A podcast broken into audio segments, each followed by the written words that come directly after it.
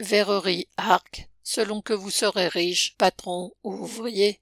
La verrerie Arc, située dans la commune d'Arc, dans le Pas-de-Calais, emploie 4500 salariés pour produire de la vaisselle.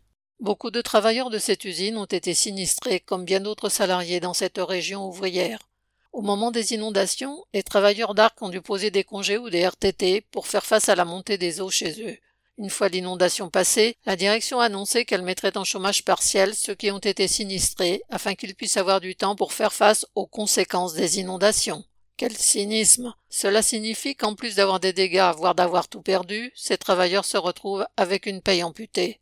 L'usine a, elle aussi, été touchée. En janvier comme en novembre, le stock d'emballage s'est retrouvé sous l'eau, car les palettes de carton sont restées stockées à même le sol.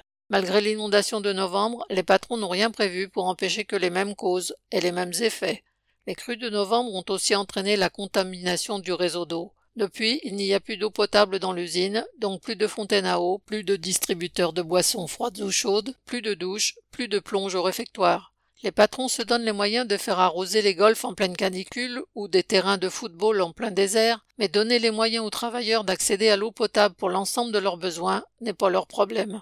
Et alors que, depuis novembre, toute une partie des sinistrés n'ont toujours rien touché de la part des compagnies d'assurance, les patrons d'Arc ont, eux, déjà touché une avance d'indemnisation de plusieurs millions d'euros de la part des assureurs et ils savent pouvoir compter sur l'argent public au besoin. Avec les inondations, la lutte de classe continue, l'État se portant toujours garant des intérêts des plus puissants. Correspondant Hello.